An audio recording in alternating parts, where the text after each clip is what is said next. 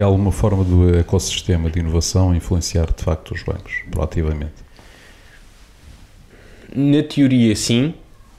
Na prática, não se vê tanto. Uh, não conhecemos muitas startups que tenham começado daí, que tenham tido sucesso daí.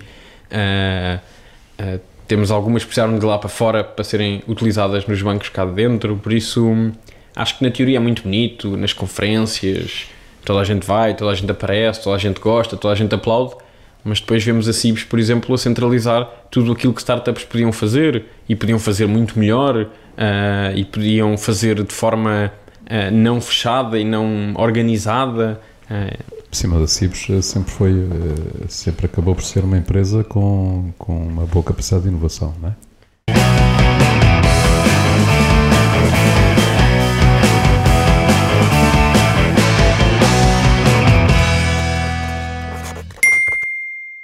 Bem-vindos a mais um Bitoc, o podcast de negócios à portuguesa. O meu nome é Tocha, comigo tenho José Serra e Bom hoje o nosso convidado, Diogo Nesbit, co-founder da Happy. Diogo, obrigado por teres vindo. Obrigado eu. Um, uma primeira pergunta, eu sei que tu és programador. O que é que tu achas que é mais difícil, programar programas ou negócios que funcionam? Programador é muito simpático da tua parte, em primeiro lugar. Uh, negócios. Programar é super fácil. É, mais um é sempre dois, como eu costumo dizer, e e portanto não, não tem ciência, depois de aprenderes a lógica é sempre igual. Uh, programar empresas é exatamente o oposto, nunca há duas iguais, nunca há clientes iguais, nunca há mercados iguais, nunca há timings iguais, por isso a escolha vai sempre para programar. E o que é que é mais desafiante para ti? A programação ou criar negócios? Consigo encontrar desafios nos dois. Uh, felizmente uh, acabei por encontrar esse balanço. Uh, nunca pensei, uh, enquanto, enquanto mais novo, em ir para a área da IT.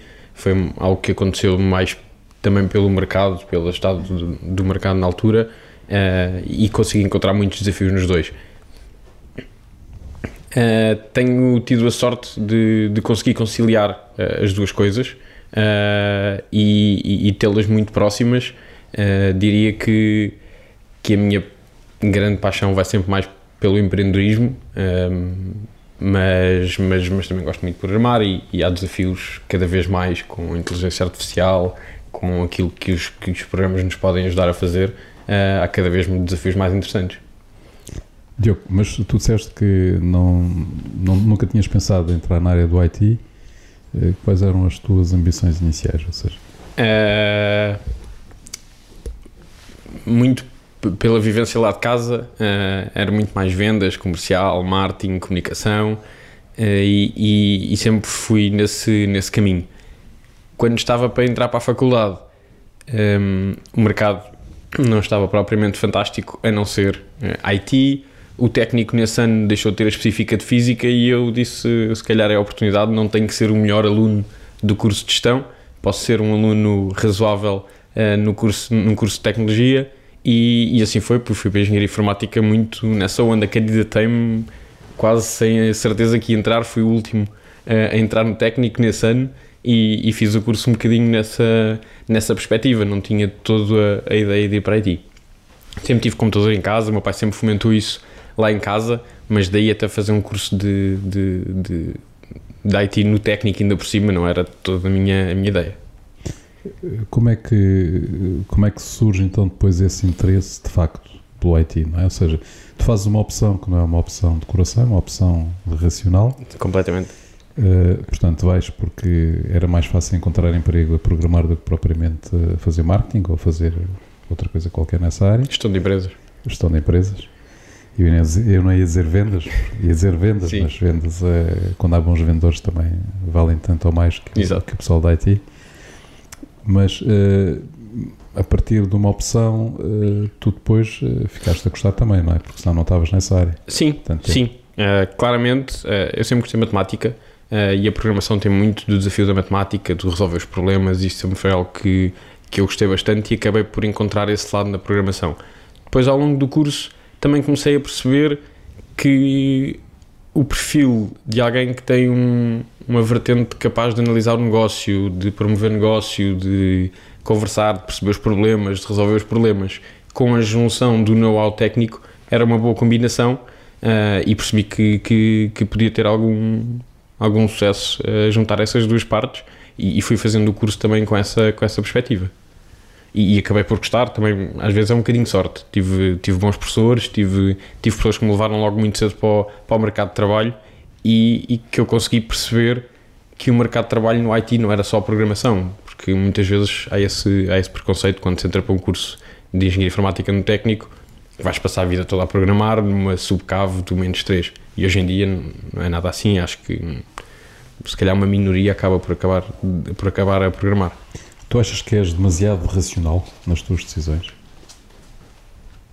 Sim, na maioria delas. Uh, acho que essencialmente quando toca ao dinheiro sou bastante, bastante racional.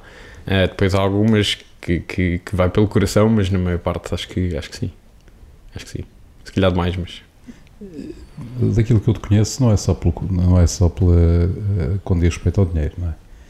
Mesma forma como tu procuras construir as tuas prioridades, mesmo de vida e de equilíbrio familiar, etc., utilizas muito a componente racional. Sim, talvez, talvez. Agora que estás a, a, falar nisso, já me conheces bem, acho que, acho que sim, acho que há alguns passos certos que, que tenho dado e que vou, eu vou gostando de dar. Um, sim, se calhar, às vezes, se calhar transpareço mais e, e, depois, no fundo, acabo por também ter uma parte bastante emocional na, na decisão de algumas coisas.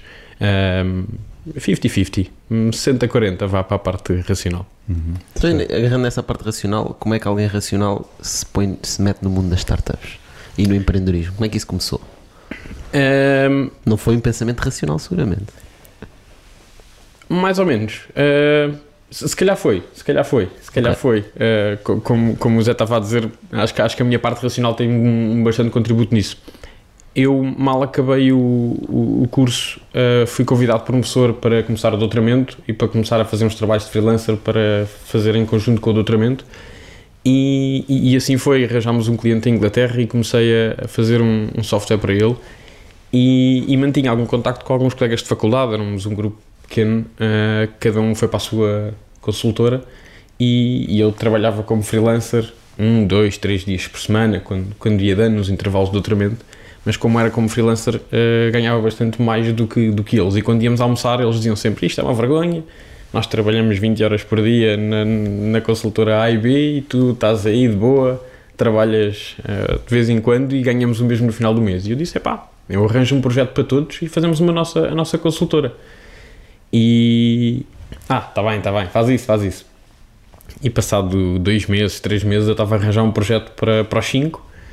Uh, claro que todos roeram a corda na primeira reunião. Depois houve um que disse: Bom, se calhar eu vou e os outros três completamente por arraste acabaram por vir. Um acho que ainda demorou assim tipo 4 meses com uma perna de cada lado. Eu vou, mas não vou. Eu, é, tipo, sabes quando é com, com mulher? É, eu vou, eu ia. Olha, eu não vou, mas eu estava quase a ir.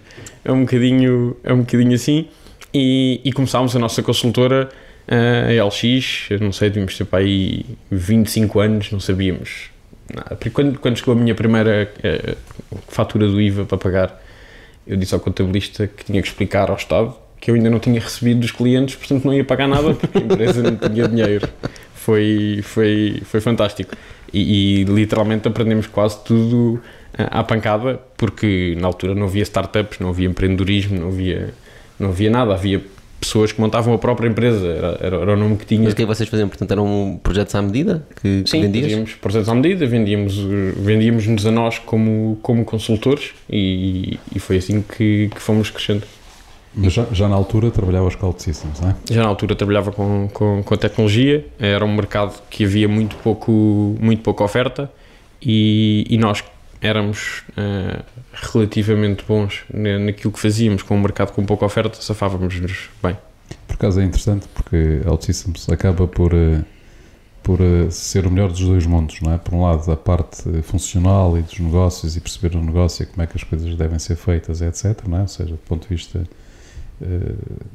da solução, da procura da solução no, no negócio e por outro tem a parte da programação, não é? Portanto, ou seja, tem a sim. parte tecnológica. Sim, sim, foi, acho que foi uma das coisas que eu, quando saí do curso, estava um bocadinho assustado com a parte de ir começar a programar no código duro, uh, e quando, quando este professor me apresentou a OutSystems, aquilo fez-me algum sentido para pessoas como eu, que não, não gostavam de ir ao fundo da tecnologia e gostavam de rapidamente resolver os problemas de negócio e, e, e por isso também verdei um bocadinho para essa, para essa parte, depois o mercado ajudou. Tu achas que, falando um bocadinho de OutSystems propriamente dito, é? tu continuas a trabalhar na tecnologia, neste momento estás a trabalhar na OutSystems também, não é? Hum. Para além da tua veia empreendedora, uh, em que medida é que a OutSystems vem uh, é de facto uma pedrada no chão? Eu acho que é neste paradigma de, de não termos que começar tudo do zero. Uh, e tudo aquilo que num projeto normal da IT temos que começar, ou seja, o, o primeiro kick para o cliente, a primeira, a, primeira solução dos problemas já resolve muitos dos problemas que ele tinha. E eu acho que esse paradigma é que é muito diferente. Não temos os primeiros seis meses para começar a ver alguma coisa. Uh, e foi isso que me, que me, que me, que me atraiu bastante. Ou seja, eu conseguia rapidamente mostrar ao cliente as vantagens uh, e depois irmos adicionando mais algumas que ele começava a ver e, e a iterar sobre aquilo que já tinha visto. Uh, e eu acho que esse é, é onde eles claramente conseguem fazer, fazer a diferença. Uh, tu não achas que está a haver uma tendência já de mercado para, para soluções sem código? por exemplo, Chamado tens, codeless. Tens a, a Fluxio, é? que tu conheces também bem, não é? Sim, sim, sim, sim. sim. Portanto, hoje em dia, com a grande dificuldade que há em termos de recursos, recursos tecnológicos, não é? Portanto, falta gente para programar em, em todo lado. Com a falta de recursos que há, soluções que, não, que, cons que, consigam substituir os programadores ou que se consiga atingir os mesmos objetivos sem ter tantos programadores, até tanta gente da parte de tecnologia, acaba por ser muito vantajoso, não é? não retira trabalho a ninguém, porque Sim. eles têm trabalho na mesma. Sim, eu quando acabei o curso, por acaso, achava exatamente o contrário, que era como há poucos programadores, isto vai ser muito bom para mim. Hoje em dia percebo que foi um que era um pensamento completamente errado, porque o mercado continua ávido e se não houver pessoas, mais pessoas para fazer mais coisas, não temos claramente caminho. Um, ainda não sou completamente crente que, um, que consigamos tirar os programadores, como estavas a dizer. Uh, acho que mais facilmente conseguimos fazer que os programadores sejam mais produtivos. Um, ainda não. Ou provavelmente resolvam problemas mais complexos. Tenham, tenham, se dediquem em outras partes, como faz OutSystems, exato. Tenham tarefas mais desafiantes. Exatamente, é? exatamente. Acho que, acho, acho que esse é mais o caminho do que dizermos que a aplicação X não foi construída por programadores. Um, lá está, no caso da Fluxio, é mais moldar uh, do que propriamente programar e acho que vai, vai, vai ser uma trend, vão haver muitas plataformas desse, desse género, onde vai haver muito mais configuração, um, mas, mas, mas houve sempre muita gente a, programar essas plataformas e acho que lá está, vai ser um, um boost na produtividade.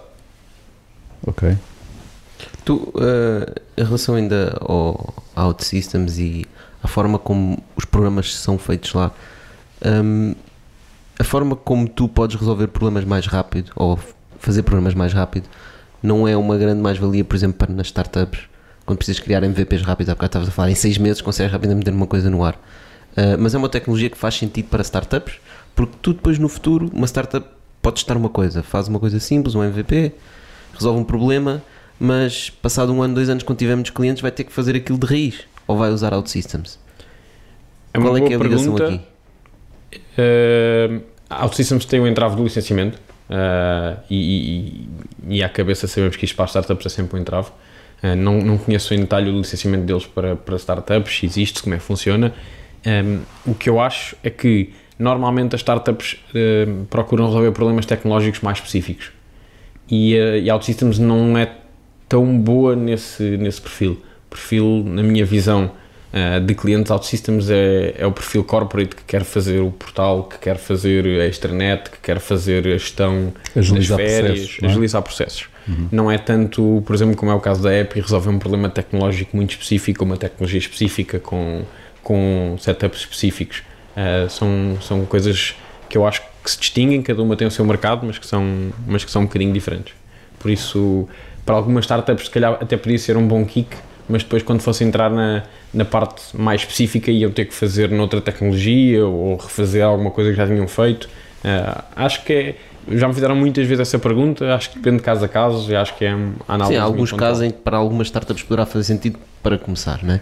mas eventualmente vão ter que passar sempre o know-how para dentro e fazer aquele raiz? Não, não é sempre, não é sempre. Temos o caso da Woodify, que tem tudo em OutSystems, e, ou grande parte em OutSystems, e que, e que tem sucesso, tem milhares de clientes no mundo inteiro, e, e o core deles faz gestão de recintos de ginásios e okay. toda a parte da gestão do clube. Um, e, e, eles fazem tudo OutSystems, têm o centro de desenvolvimento cá, e, e estão bastante contentes, por isso acho que depende muito caso a caso. Certo. Mas eu gostava de saltar ainda um bocadinho mais para trás quando estávamos a falar da LX. Era LX que se chamava? LX. Um, o que aconteceu depois? Uh, bom, a LX uh, começámos a perceber entre, entre nós que íamos ter um problema de crescimento. Uh, éramos demasiado rigorosos a contratar. Fazíamos entrevistas, entrevistas, entrevistas e nunca contratávamos ninguém. Um, e, e começámos a perceber que qualquer empresa de consultoria de recursos humanos ia ter o problema dos recursos humanos. Ia ser muito uma gestão de recursos humanos, uh, o mercado estava-se a canil, canal, canibalizar muito um, e, e, começámos a perceber que se queríamos dar o salto tinha que ser com produto. Uh, e, com, e, com, e com serviços ia ser muito mais difícil, ia estar limitado àquilo que nós valíamos no mercado. E então uh, começámos a tentar investir mais em produto. Desenvolvemos uh, três produtos, um software de analytics em cima da OutSystems, que a OutSystems mais tarde veio fazer algo bastante parecido. Estávamos no caminho certo, mas como não tínhamos jeito nenhum para vendas uh, daquele género de solução, literalmente metemos na gaveta. Depois fizemos um CRM para pré-venda automóvel, que entretanto foi feito um spin-off da, da LX por um dos sócios e que ainda hoje em dia está em, em, em grandes empresas cá em Portugal.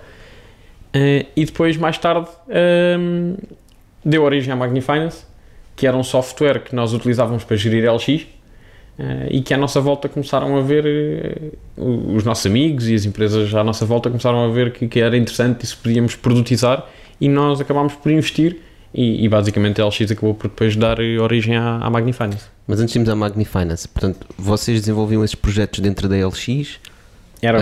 Uh, sem investimento, portanto? Sem investimento, não. O que vocês Foi utilizavam? próprio. Exatamente, o que vocês utilizavam eram os projetos que vocês tinham para ganharem o tempo não. dinheiro para poderem fazer isso? Como é que funcionou? No caso da, no caso da Magnifinance, nem isso. Um, Antes da Magnifinance, né? Portanto, no outros. caso do software que deu origem à Magnifinance, que nós chamávamos LX Small Business Management, ou uma coisa assim.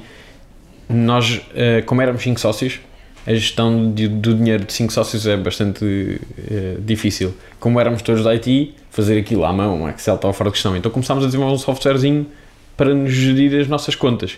Quem é que gastou despesas aonde, quem é que pagou o quê, estão aqui movimentos bancários que não sabemos de quem são. E então fizemos um software, não, nunca o vendemos a ninguém, não era um projeto que desenvolvemos para um cliente e que depois deu origem a, a isso. Não, foi um software que nós desenvolvemos para nós, para a autogestão. E que depois percebemos que podia ser eh, um produto. Mais tarde, perceberam, Mais tarde. estamos a resolver o nosso problema, deve haver outras pessoas com o mesmo problema que nós. Exatamente. Ok. E aí fizeram o spin-off da Magnifinance. Como é que foi esse processo? Como é que decidiram Portanto, vocês tinham uma LX, e agora vamos fazer um spin-off. Quem é que vai para ali? Quem é que vai para onde? É que... uh, na altura éramos 5 sócios e foi um ano atribulado. Uh, um dos sócios fez o spin-off para o software de gestão de, de faturação de, de, carros, de pré-venda, e, e, nós inscrevemos-nos no programa da, do Lisbon Challenge, da BTI. Okay. No primeiro ano não fomos aceitos, uh, porque não estávamos suficientemente focados, uh, porque tínhamos a empresa de consultoria, Uh, mas depois no segundo ano foram eles próprios a convidar-nos para nos candidatarmos e acabámos por ficar. Estávamos numa fase de, de, de, decisão, o que é que íamos fazer, acabámos por ganhar o programa e o investimento da, da Caixa Capital e nessa altura decidimos pôr as fichas todas na Magnifinance e, e terminámos a consultoria, não ficou lá ninguém, não deixámos de ter projetos e passámos todos para, para a nova empresa e, e desenvolvemos o um negócio daí. Ok. E que... Agora sobre a Magnifinance, não é? Uh, o que é que correu mal? Já sabia que iam fazer essa pergunta.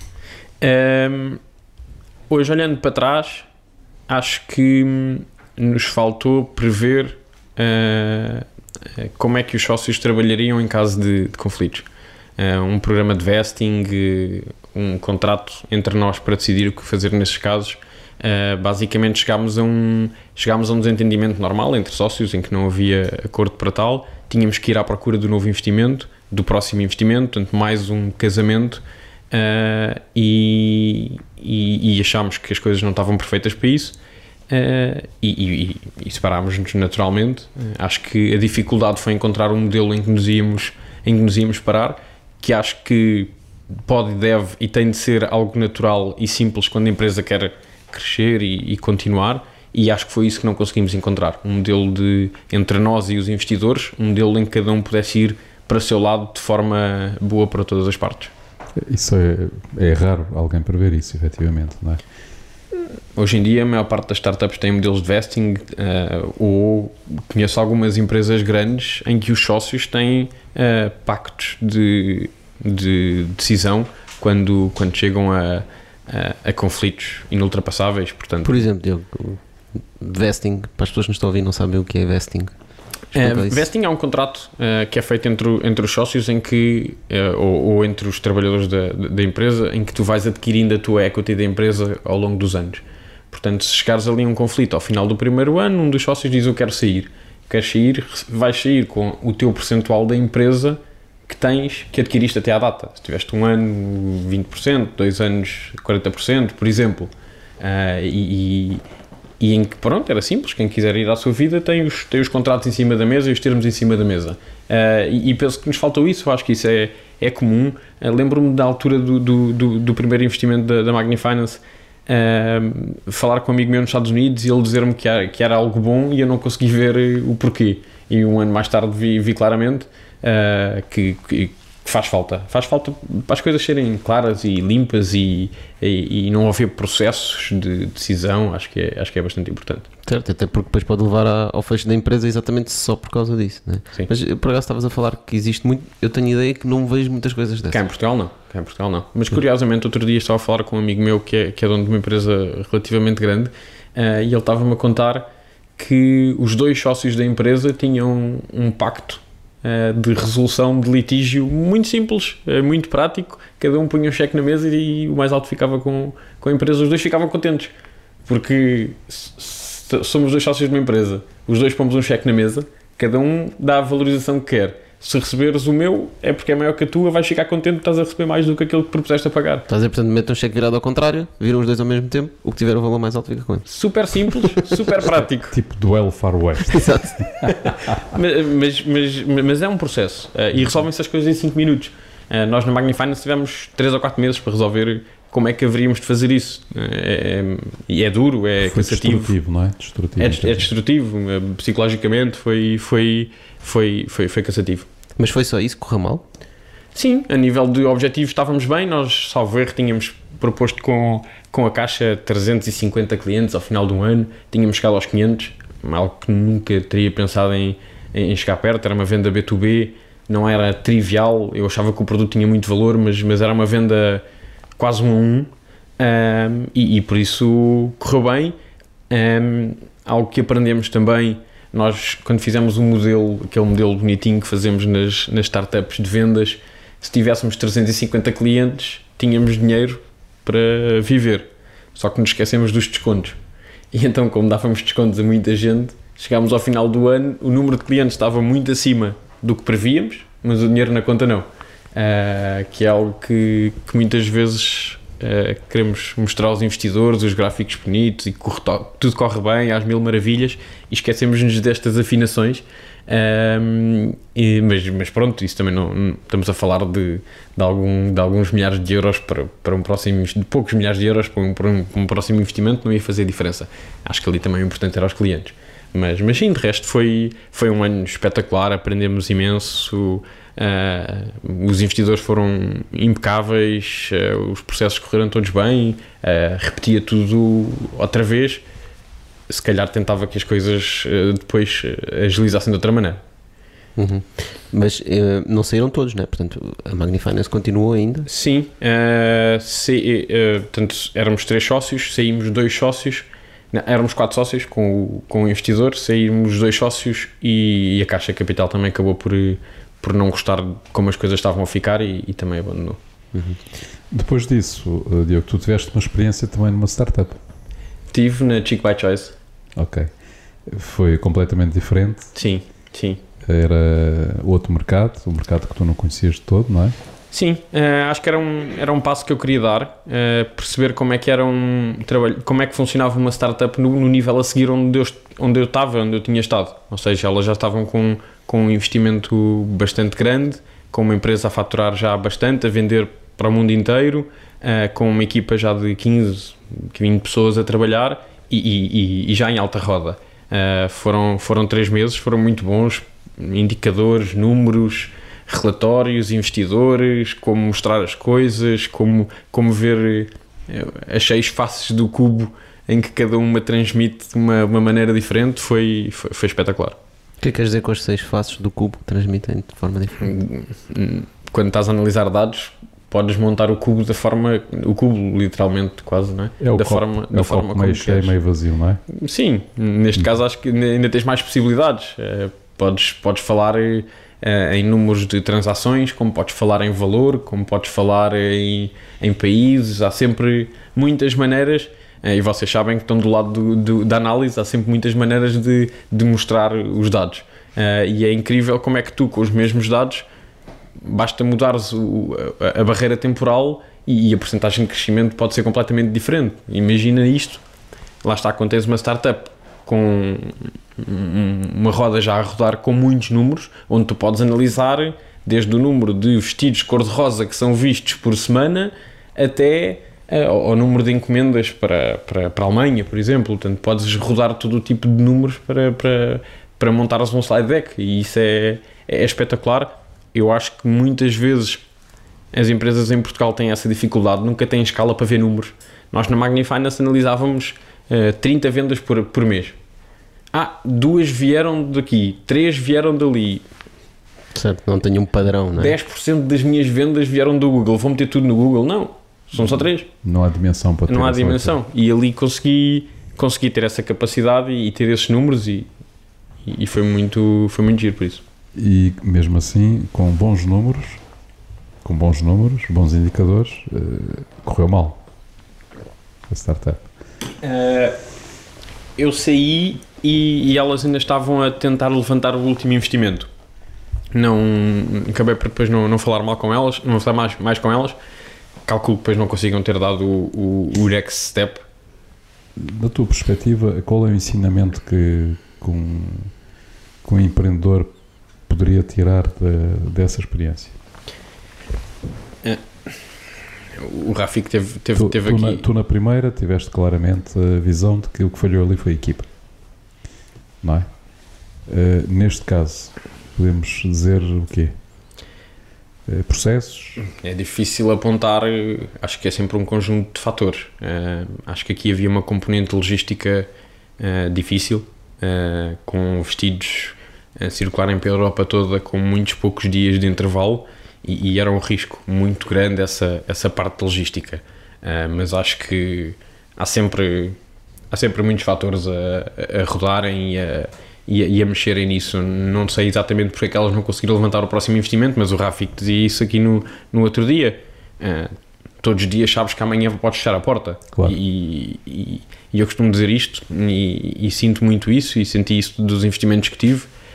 Quando estás numa ótica de crescimento de investimentos, só tens um dia, só há um dia em que tu és feliz, na realidade, é no dia em que fechas o investimento. Porque no dia a seguir já sabes que o investimento só te vai dar para um ano e que passado um ano não vais ter dinheiro, porque é esse o objetivo. E portanto, passado um ano vais ter que ter levantado outra vez dinheiro. E portanto, só podes fechar naquele dia, porque quando acordas no dia a seguir, o primeiro pensamento é tenho que trabalhar para levantar outra ronda. Uh, e portanto, acho que neste caso era mesmo assim, elas estavam a querer crescer para levantar a outra ronda e, e, o que é que define depois de levantar outra ronda sabemos que são muitas vezes por nós. Tu achas que isso tem mais a ver com o modelo de investimento e com o modelo de empresa? Sim, neste caso acho Essa que... dificuldade estás a, estás a falar e que também se referiu ao gráfico, não é? Sim, sim, sim, sim, claramente. Na Magnifinance tínhamos esse, esse paradigma, crescimento de 30% ao mês, chegar ao final do ano, levantar outra ronda. Uh, na na, na Chico Choice elas estavam para tomar um bocadinho mais acima, não era se calhar no final do próximo ano, mas tinha que acontecer, era, era algo que era natural e que fazia parte do negócio Não, não, não vejo como, como, como, como o negócio não ia funcionar nessa ótica de crescimento rápido, investimento e, e, e investimento. Um negócio, um negócio não tem que crescer 300% ao mês, não é? Para funcionar. Depende da maneira como tu te propões a, a fazer o negócio, não é? Eu acho que é, é muito esse paradigma, era, era o que o Rafik dizia, podemos ir por um lado ou pelo outro. Nestes dois casos era, era claro que, que esse era o objetivo. E eu acho que isso acontece cada vez mais. Nós só ouvimos falar das startups que têm sucesso. Das outras todas não, não dava para, para encher notícias. São milhões e milhões e milhões. Uh, e as que ouvimos que têm sucesso só, só têm sempre estes números e têm sempre este objetivo de crescer mais, mais, mais, mais. E portanto acab acabamos muitas vezes por ser influenciados para esse tipo de modelo. Uh, também não é um modelo que eu hoje em dia adote e, e, e, viva nesse, nesse, nessa ambição e nesse horizonte. Entendo que tem os seus, os seus interesses, mas é, é, é, extremamente desgastante, é uma preocupação constante, é, é, é, a cabeça sempre a trabalhar a toda a hora e, e vives sempre com aquela pressão uh, que hoje em dia se calhar procuro outro, outro tipo de empreendimentos. Foi, foi dessas experiências que chegaste a essa conclusão? sim, não... sim, claro, acho que sim percebeste que o, o estilo de stress e de criatividade que é preciso ter e o dia a dia não é bem o estilo. Apesar de seres uma pessoa empreendedora, né? lá está. Uma pessoa sendo empreendedora não significa que tenha que fazer uma startup binária, né? não Não, Se fores um startupper, eu sou mais da, da. Eu sou mais da definição em que uma startup tem que ter um crescimento rápido e tem que precisar de investimento, pelo menos no início Uh, e isso para mim é uma startup.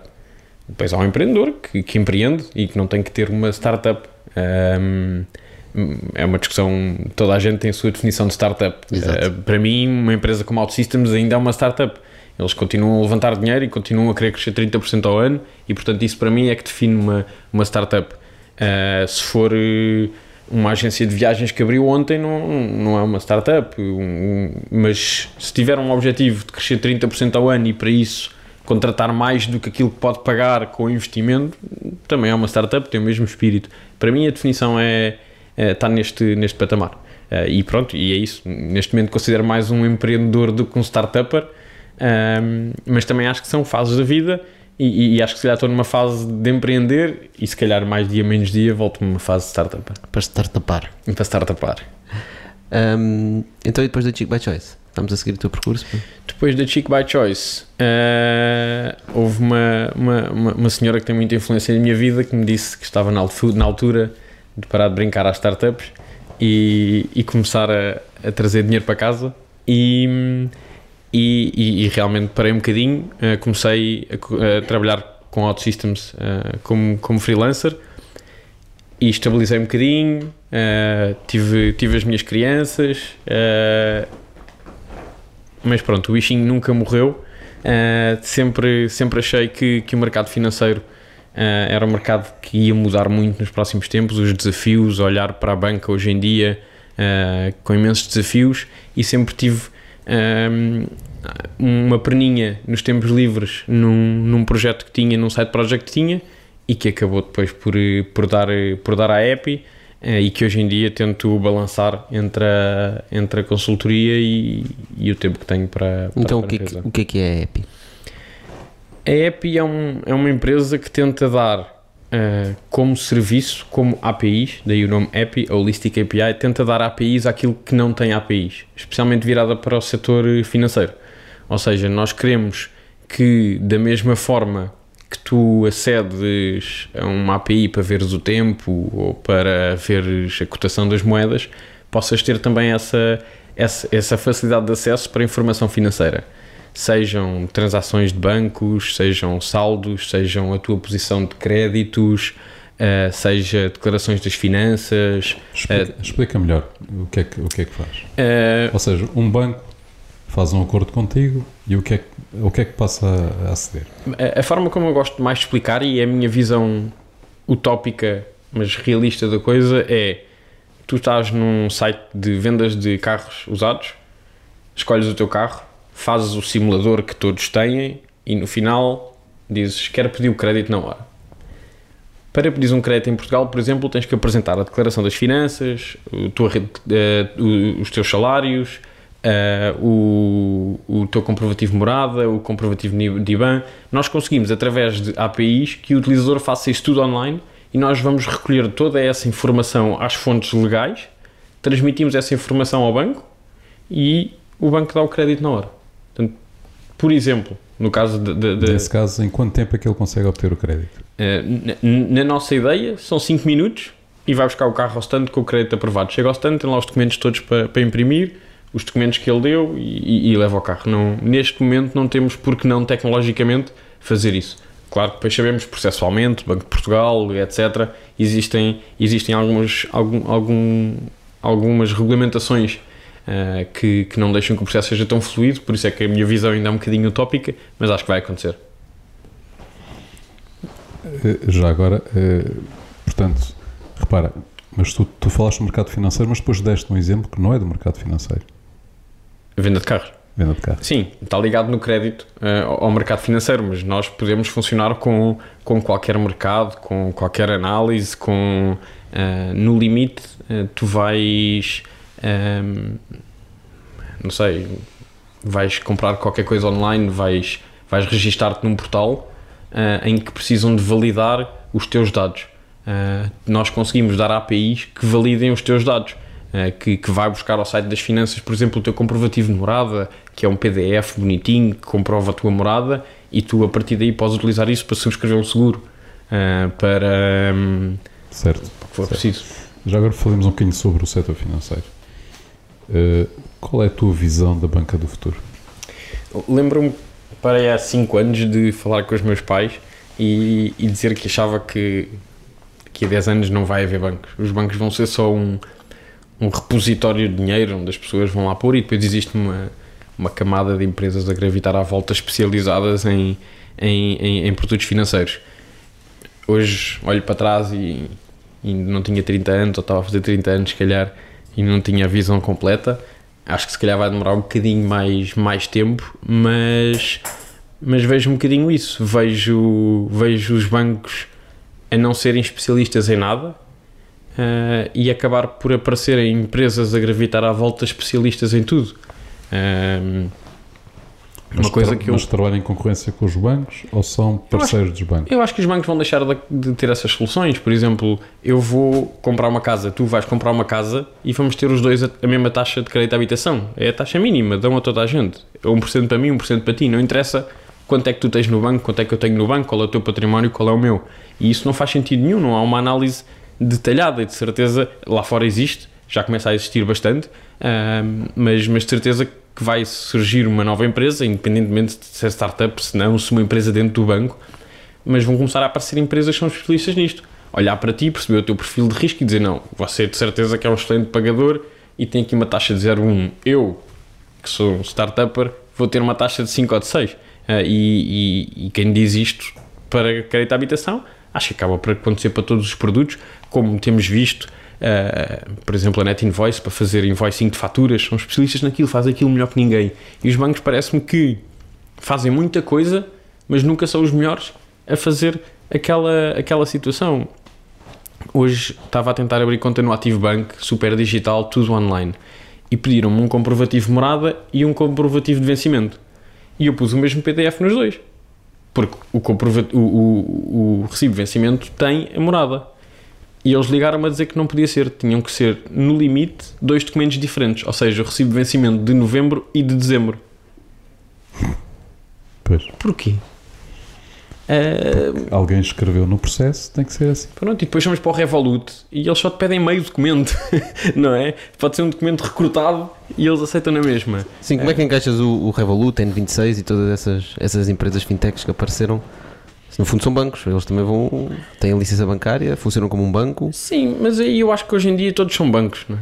Vamos ver amanhã Uber vai ser um banco, a Zara vai ser um banco. Eu acho que ser um banco acaba por ser uma maneira de tu agilizares todo, tudo, tudo isto. Porque eles no fundo depois não são bancos, assentam-se muito em cima de outros ou, ou têm só uma pequena parte daquilo que o banco tem. Uh, e, e, e, e, acho que essas empresas acabam por ser isto que eu estava a falar. São empresas especialistas em fazer algumas coisas e que depois têm sucesso uh, porque fazem isso melhor que ninguém. Ninguém abre uma conta melhor que o Revolut ou com o N26, são, são muito parecidos. Portanto, eles são especialistas naquilo, na aquisição do cliente, em ganhar o cliente rápido. Mas depois vais querer crédito à habitação. Ah, não temos. Então vais ter com um outro, depois, se calhar, juntam-se, há fusões, há APIs, há o que seja. Mas, mas vejo muito isso, vejo muito eh, as empresas serem especialistas no. Então, ainda nessa ótica, como é que tu vês as criptos aí? Porque uma, uma alternativa seria, pá, deixamos os bancos, metemos tudo em criptos, fazemos uma data de aplicações por cima das criptos, toda a gente tem criptos. Uh, Qual é as tuas ideias sobre isso? As criptos têm, no meu entender, o problema que os bancos resolvem, se calhar por uma questão de antiguidade, que é o problema da, da, da, da confiança.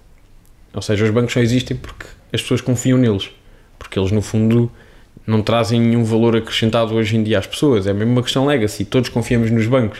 Uh, o novo banco teve os problemas que teve e continua com os clientes todos e toda a gente é cliente do novo banco na mesma, ninguém se preocupou. É, é uma instituição firme em que toda a gente confia quer a gente acredite, quer não, quer nós três achemos que seja ou não, é verdade, toda a gente confia no novo banco.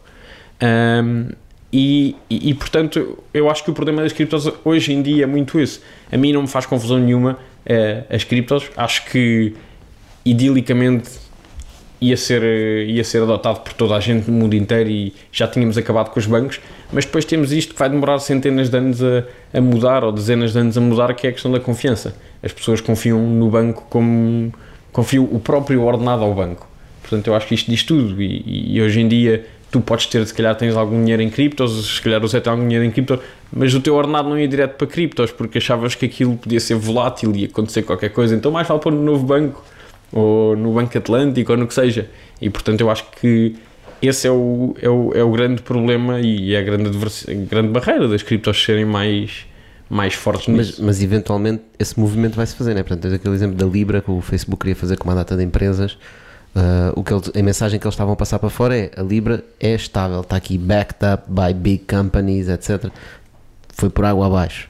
Foi por água abaixo, se calhar muito pelos incumbentes e pelo sistema bancário sim. e por muitos interesses, né? Sim, sim, também sabemos que esse é, esse é outro dos grandes fatores, não é? É um, é um, é um é um sistema muito forte e muito montado e muito fechado. Uh, vemos o caso das APIs da CIBS, que, que, dá a sensação que são APIs para consumo interno, que mais ninguém pode aceder, ou seja, uh, vêm dizer que vamos fazer algo APIs para o mundo, mas depois as únicas pessoas que os podem utilizar são os próprios bancos, é abrir para fechar. Uh, e, e, e, sabemos que a banca hoje em dia funciona muito, muito assim, uh, e, e, claro, é difícil entrar nesse mercado. Cool. Ah, eu sei, tu não achas que os bancos uh, podiam seguir uma, uma estratégia como seguem outras empresas, não é? de, outros, de outros setores, que é no fundo uh, usar as, as, startups e a inovação que aparece uh, no ecossistema para eles próprios melhorarem a sua oferta? E eu acho que isso acontece muito. Acho que nós às vezes somos um, ehm, levados pelo mercado português.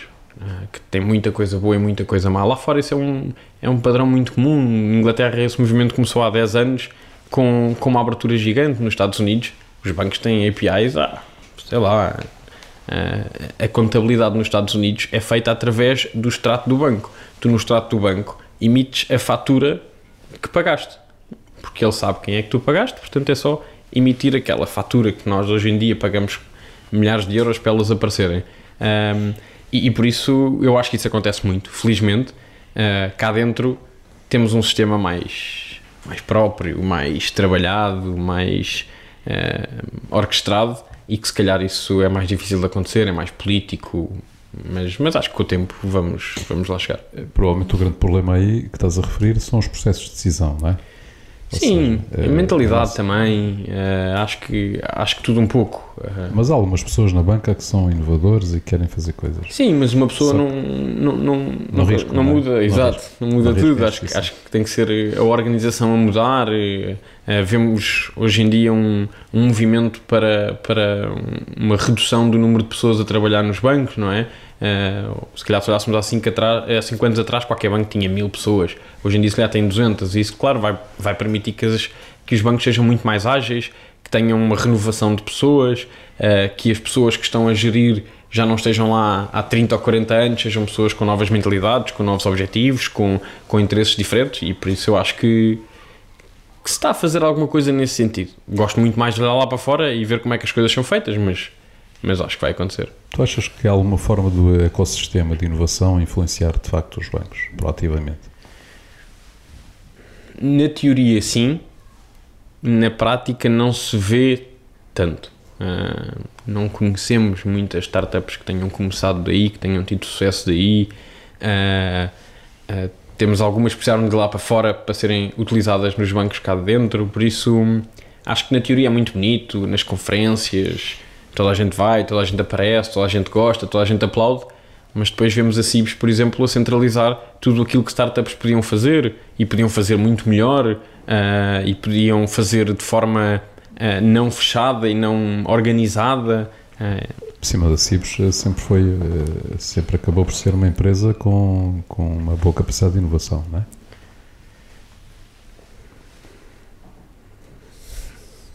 Não.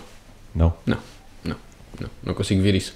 não consigo ver isso dou-te o exemplo uh, da Magnifinance. Quando nós abrimos Magnifinance em 2015, queríamos uma API para aceder aos bancos. Não havia.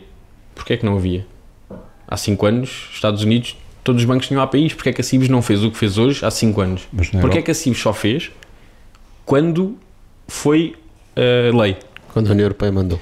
Porquê é que a Cibes, a Cibes e os bancos estão diretamente ligados, só fizeram APIs para o que estava na lei? tu se quiseres tirar o, a tua posição de créditos no banco através da APIs, não podes. Porquê? Não estava na lei. Ah, talvez venha agora num PSD3.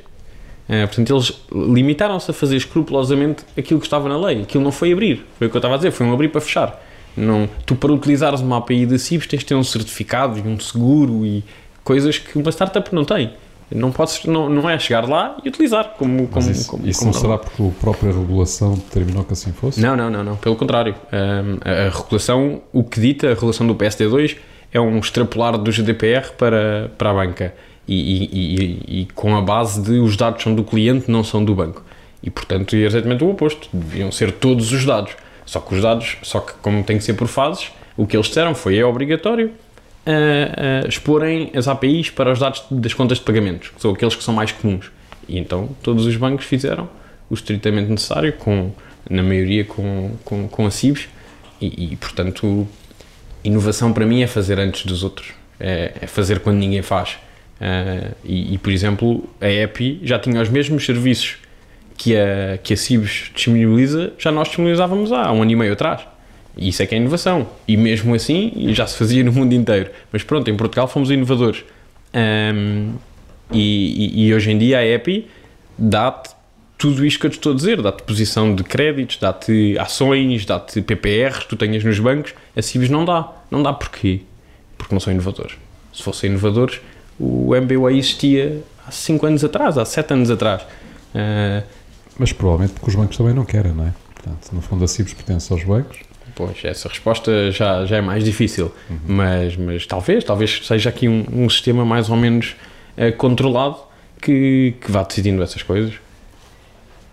Quais, quais são as, as lições que tu tiras para, para startups, para negócios que entram em áreas como estas? Porque há várias áreas, como esta área, as coisas são muito fechadas, que é muito difícil fazer a venda, por exemplo. Não é? Imagina quando vais a um banco e falas disto, são coisas que vão demorar meses há muita gente para decidir. Quais são as ilações que tu tiras disso? Que, que, que, dicas é que poderias dar a alguém que estivesse numa área, mesmo que não seja a banca, outra área semelhante, área semelhante onde houvesse incumbentes que são difíceis de penetrar, uh, que sejam resistentes à inovação?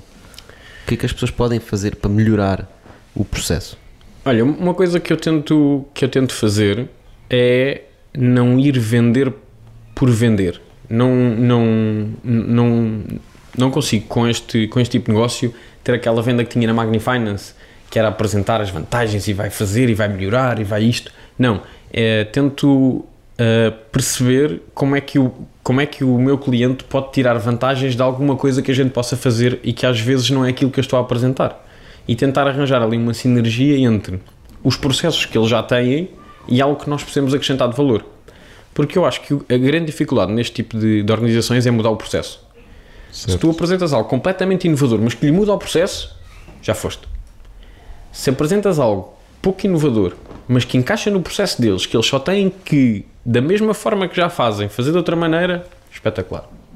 Ok? Imagina, por exemplo, no caso de um banco que já tem o onboarding, já tem o processo de crédito à habitação digitalizado e que te pede para fazer o upload do documento do vencimento e do IRS.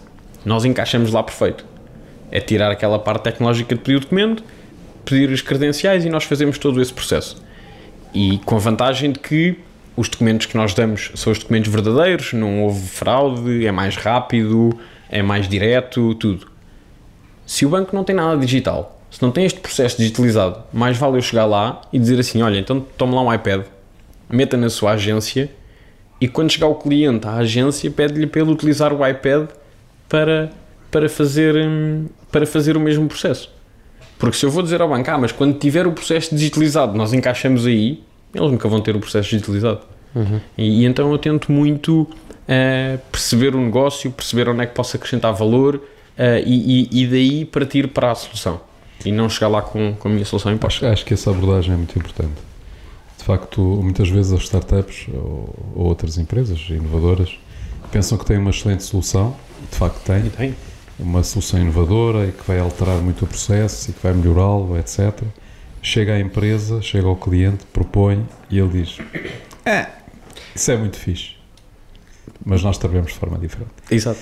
E, e às vezes ainda é pior. Não, e não consegues mudar. E não consegues mudar. E, e nem te dizem um é. Dizem espetacular. Nós vamos fazer isso. Pois. Algum não dia. sei é quando. E, e tu sais da reunião com aquela adrenalina do isto vai é ser agora, fácil é agora. e nunca mais recebes resposta. Uh, sim, eu, eu, acho que sim. isso acontece imenso. É, Alterar é, processos é terrível. É, é, e ainda para mais na banca é, é mesmo penoso. Claro. Na banca e noutros, noutras áreas. Sim, sim, sim. São, sim, sim. coisas. Porque aquela venda de. Porque para nós, empreendedores, parece. É pá, excelente, meu. Isto vai-lhes fazer tudo muito mais simples. 5 né? minutos de vela partir este bocadinho, mete aquele, tá, já está feito. Está em produção. E, epá, e os casos que eu conheço, epá, não sei, 99,9% dos casos batem na parede. É, e não é só isso, uh, também há outro, há outro ponto também muito importante, que é tu vens propor à empresa uma coisa com mais valor, coisa que eles não fazem, não é? E como eles não fazem, também acham muito interessante, mas não conseguem implementar porque depois não conseguem dar vazão àquela inovação. Ou seja, também não têm processos construídos, para depois prestar esse serviço, não é? Então acabam por dizer a mesma coisa que é fantástico, queremos isto, mas depois não querem de facto e não vão conseguir, e, não vão comprar. E, e, é curioso que eu não sei se eles não entram numa própria autofrustração de ver estas soluções inovadoras e saber que mesmo que quisesse isto nem daqui a um ano estava em produção, portanto mais vale pronto, pôr debaixo do tapete. Continuar assim, eh, não é? Mas, mas, mas atenção, já se vê muita coisa a mudar felizmente já temos clientes, portanto as coisas, as coisas estão claramente a mudar e, e eu acho que, que, cada vez mais vai haver esta pressão do mercado para as, para as coisas mudarem. Um, mas, mas na banca mais tradicional, vá nos bancos mais tradicionais que nós temos, é, é, mesmo, é mesmo complicado, mas é, é ir tendo paciência, é ir mostrando, é ir explicando, é os bancos mais pequenos começarem a adotar essas, essas coisas. Uh, eu lembro-me que quando o Revolut apareceu com a abertura de conta online, todos os bancos disseram, mas porque é que nós não abrimos a conta online? Vamos fazer conta de abertura de conta online. Portanto, eu acho que muitas vezes a inovação parte desses pequenos, mostram que, que é capaz e nós, felizmente, em Portugal, ainda temos alguns bancos pequenos que conseguem fazer essa inovação com, com relativa facilidade e, e dar esse kick no mercado. Um, ainda agarrando nisso, existe outro caso que tem a ver com a inovação, traz a inovação e põe em risco o, o trabalho portanto, o posto de trabalho das pessoas que lá estão. Não é bem o caso do que nós estamos a falar aqui, não é? Sim. É, é um bocadinho diferente, não são as pessoas na chefia, mas existem outros casos em que a inovação que tu vais trazer para a empresa colocam em risco o posto de trabalho dessa pessoa. E ela pensa: espera lá, mas se vocês vão automatizar isto tudo, eu tenho um departamento de 200 pessoas que estou a gerir, né? sou uma pessoa importante nesta empresa, porque tenho um departamento de 200 pessoas. Se tu me pões essa solução aqui, eu vou passar a ter que 10 pessoas, eu perco importância na empresa. Porque, para que é que eu quero essa solução? Olha, curiosamente acho que nunca passei por esse caso. Uh, e acho que algumas vezes falamos, mas não sei se eles. Quero acreditar na minha inocência que eles acabam por não acontecer. Uh, acho que as pessoas hoje em dia procuram muito felicidade no trabalho, procuram não ter esses trabalhos monótonos onde são precisas 200 pessoas que podem ser rapidamente substituídas e acho que as coisas uh, têm avançado muito nesse, nesse sentido. Por isso eu, eu, eu ainda tenho alguma, alguma visão cor-de-rosa que, que esse não é o maior entrave ou esse não é o grande entrave, ou as pessoas hoje em dia já estão com um mindset muito tecnológico e, e, e querem próprias fazer parte da tecnologia. Pois eu, eu, percebo esse ponto de vista, mas essa pessoa também tem o seu lado de eu implementei este processo que me levou à melhoria de 50 pessoas. Uh, e por isso eu acho que isso também combate um bocadinho e acredito que não seja. Hum, não seja tão forte assim que bloqueio. Estás a ser simpático. E, por acaso nós conhecemos, um conhecemos casos, um casos disso, mas um agarrando nisso, isso não poderia também ser um driver à venda? Portanto, tu podes chegar e dizer assim: pá, nós com esta solução vais deixar de ter pessoas ali a lamber papel. Uh, sim, acho que não é o maior, um, maior feature do nosso produto, uh, porque a validação em papel no limite tem de continuar a existir ou alguma validação. Acho que aqui a grande, a grande diferença é que enquanto a validação passa a ser se está tudo ok, não tem que ser, por exemplo, será que este documento é verdadeiro? Não é? Porque validar a declaração de IRS, alguém vai ter que validar, mesmo que seja um processo automático. Mas se a declaração for falsificada, uh, que nós conseguimos fazer, garantir com que não seja, uh, é logo um boost no processo completamente diferente. Porque, por exemplo, no caso do crédito à habitação, num crédito qualquer, a declaração é falsificada, tu até detectas que a declaração é falsificada, mas depois vais ter que ter com o teu cliente e dizer: olha, desculpe, esta declaração é falsificada, dê-me a verdadeira. Estás a estragar tudo, não é? Certo. Então o que é que fazes? Não dizes ao cliente que é falsificada e vais tentar perceber quais é que são os rendimentos verdadeiros? Ou não dás o crédito? E porque depois é? andamos sempre aqui com os dois, as duas faces. E depois tens o teu chefe a dizer: não, nós temos que dar mais créditos este mês, porque o objetivo é. Ah, então, mas eu tenho aqui. Portanto, eu acho que acabamos por. Hum, por, por, por, otimizar os processos e não ter, e acho que não, não estamos diretamente ligados a essa parte do, do despedimento. Não, no fundo, tu estás a reduzir o risco do teu cliente. Por exemplo, sim, é, um, o risco. é uma das vantagens. É, é melhorar a user experience. Epá, e estás a, e tá, ou melhorar a user experience é, é, é, é do, fantástico. do cliente, Exato. sem dúvida nenhuma. Epá, e estás a ganhar rapidez. Sim. Logo também, também, também estás a dar uh, capacidade concorrencial, não é? Sim, sim, sim. Vantagem sim, competitiva. Sim, E a reduzir o custo do próprio processo, um, porque, porque sabemos, não é? Se o processo demora 5 uh, dias a ser, a ser, respondido, eu vou pedir propostas a outras pessoas. Se for na hora, se calhar vou, vou acabar por assinar ali. Por isso acho que não é tão diretamente uh, com, relacionado com, com, o trabalho de pessoas. E qual é que é a visão futura para a EPI? Onde é que tu vês a EPI a chegar? O que que queres que ela venha a fazer no futuro? O, o nosso objetivo, uh, o nosso objetivo cor-de-rosa é, é, conseguir ter APIs para tudo e que seja muito mais fácil uh, aparecerem novos produtos e novas soluções com base nas, nas, nossas, nas nossas APIs. Isto é uma tendência que tem acontecido nos últimos anos, um, ehm, com empresas com, com, com sucesso gigante por, por toda a Europa uh, na área da banca e sem ser na área da banca e, e, acho que esse, que esse é o nosso caminho e, e começar a sair de portas. Uh, temos o mercado africano, por exemplo, que tem uma banca crescer exponencialmente e que precisa de dados como, como, todas, como todos esses negócios.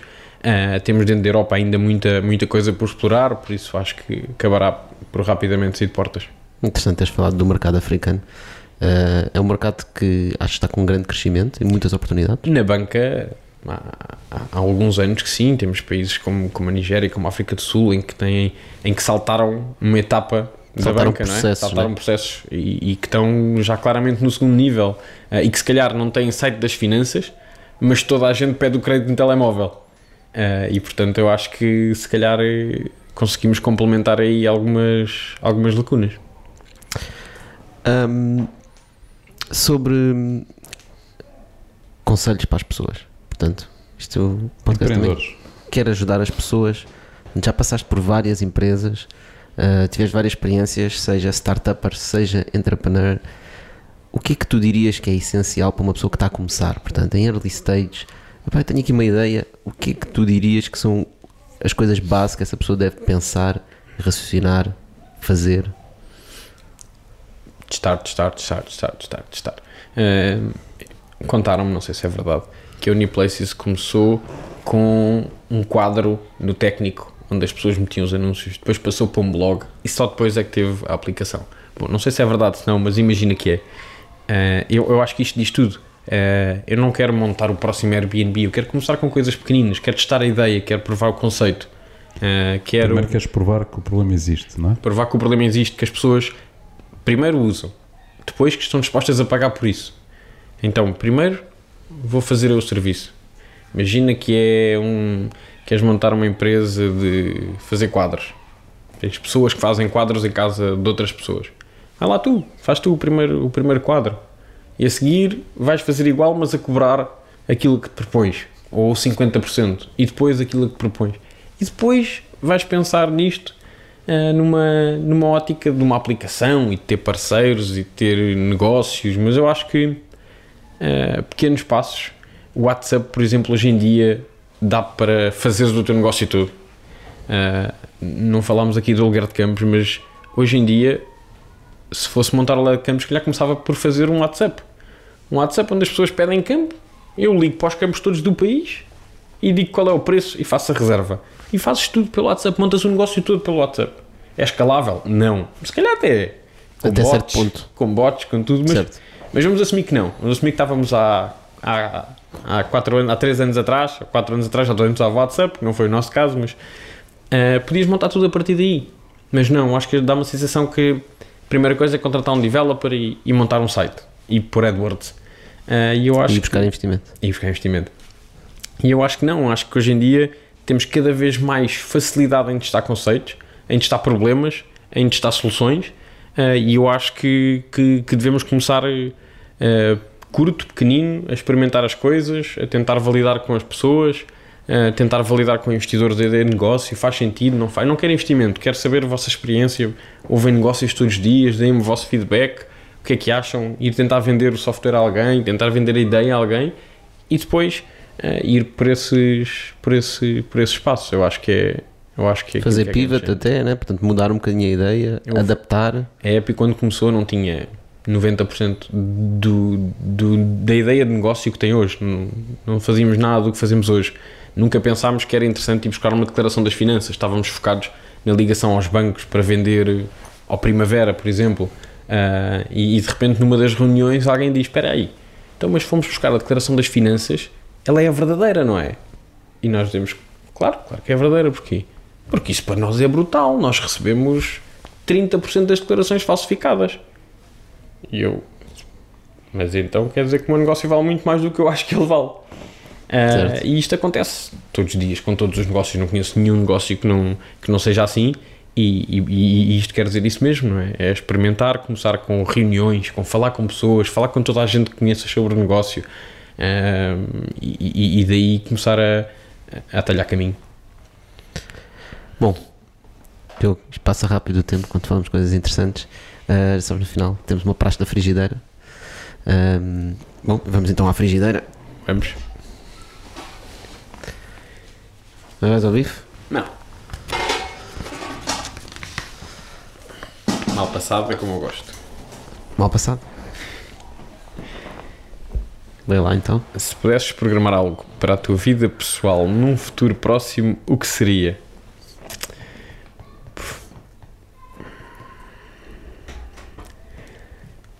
Esta é uma pergunta gira. Uh, eu todos os dias 1 de janeiro faço com a minha mulher 10 resoluções de, de ano novo.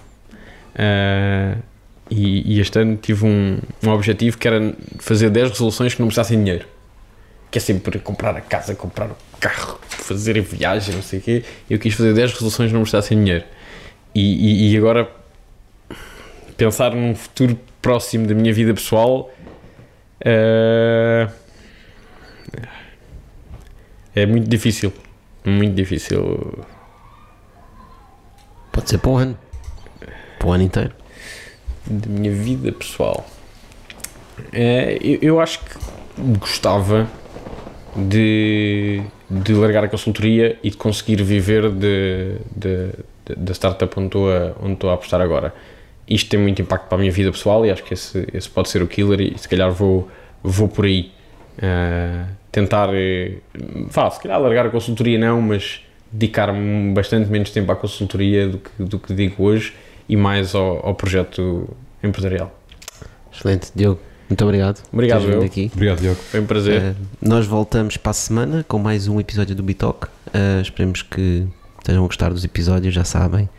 procurem pessoas a quem seja útil estes episódios, a quem acham que traga valor as coisas que falamos aqui com o Diogo. Um, Deixem-los ouvir, quem sabe poderão criar ideias extraordinárias para startups ou negócios. Obrigado, Diogo. Obrigadíssimo. Obrigado.